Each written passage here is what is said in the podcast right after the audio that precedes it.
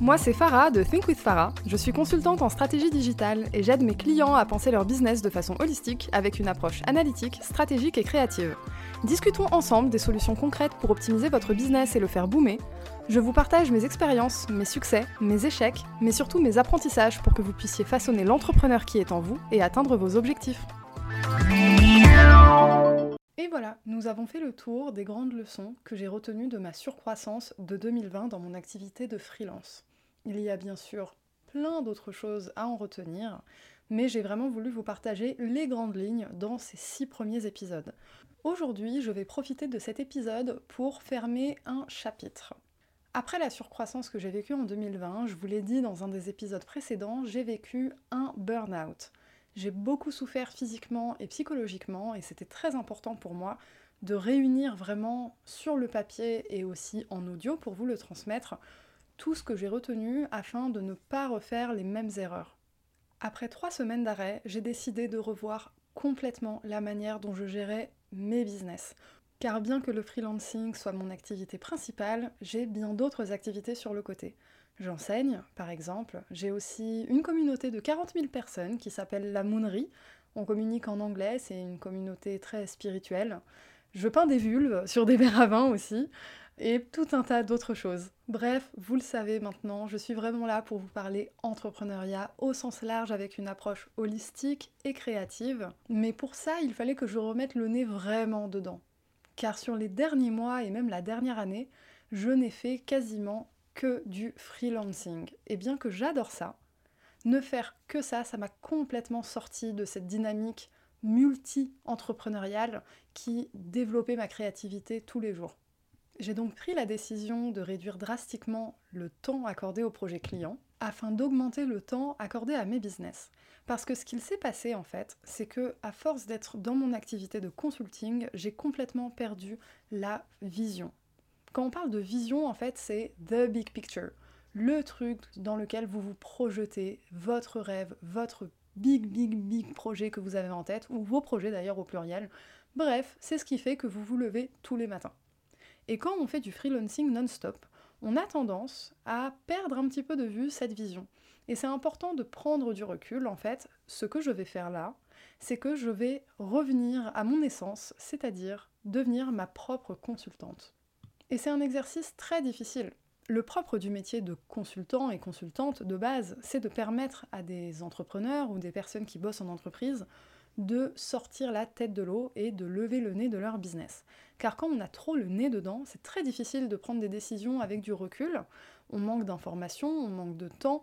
Il y a un rapport émotionnel aussi qui fait qu'on a du mal à prendre du recul. Donc en gros, là, je vais rentrer dans cette démarche de prendre de la hauteur. Pourquoi je vous dis ça? C'est pas juste pour vous raconter ma vie, même si j'aime bien parler. C'est pour vous préparer la saison 2 du podcast. Car oui, il y a eu six grandes leçons, mais ce n'est évidemment pas la fin de l'aventure Think with Farah, le podcast.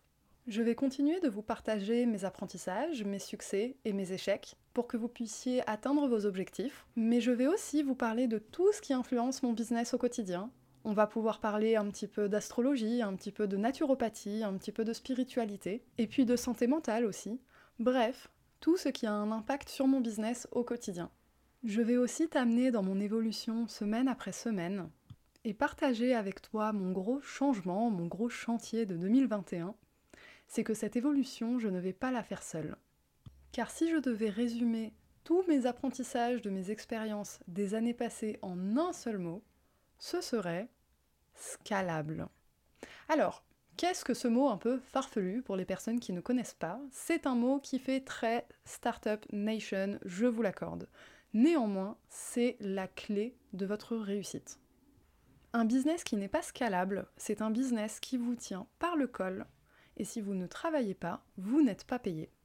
Un business scalable, en fait, c'est un business qu'on peut démultiplier plus ou moins à l'infini avec un nombre de tâches définies au départ. Par exemple, une marque de vêtements où vous fabriquez vous-même vos produits à la main dans votre atelier, ce n'est pas scalable. Si vous ne fabriquez pas, vous ne pouvez pas vendre et donc vous ne gagnez pas d'argent. En revanche, la même marque de vêtements, si vous dupliquez vos patrons de couture et que vous êtes plusieurs à fabriquer ces vêtements, le nombre de personnes qui produisent peut croître entre guillemets à l'infini. Votre business est devenu scalable.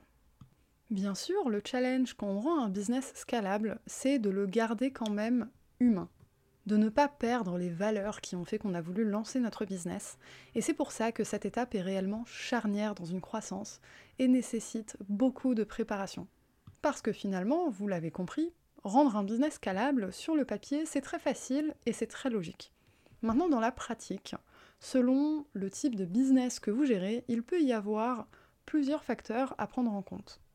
Que ce soit des facteurs humains ou digitaux, il y a des choses à préparer, et pour ça, il faut du temps. Je te propose donc de m'accompagner dans cette évolution dans le temps, et je te dis à très vite pour le début de la saison 2. Ah, et j'oubliais, nous avons quelque chose à fêter. Il y a eu plus de 600 écoutes sur les 6 premiers épisodes de la saison 1, donc merci à vous de suivre l'aventure Think with Farah et merci à toutes les personnes qui prennent le temps de laisser un commentaire sur Apple Podcast. C'est bon pour mon référencement.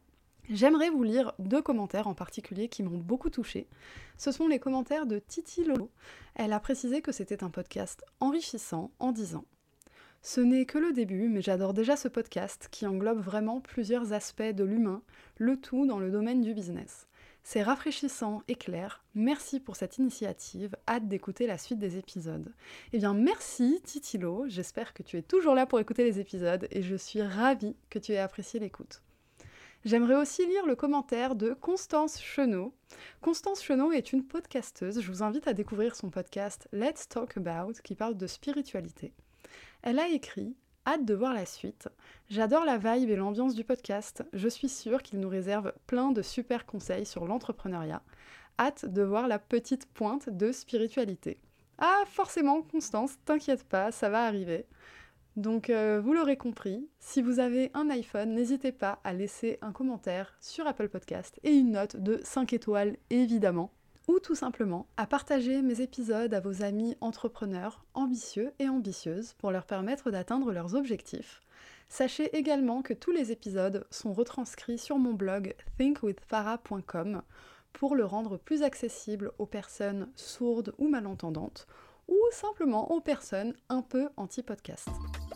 Voilà, on arrive vraiment à la fin de cet épisode, donc je vous dis merci pour votre écoute et à très bientôt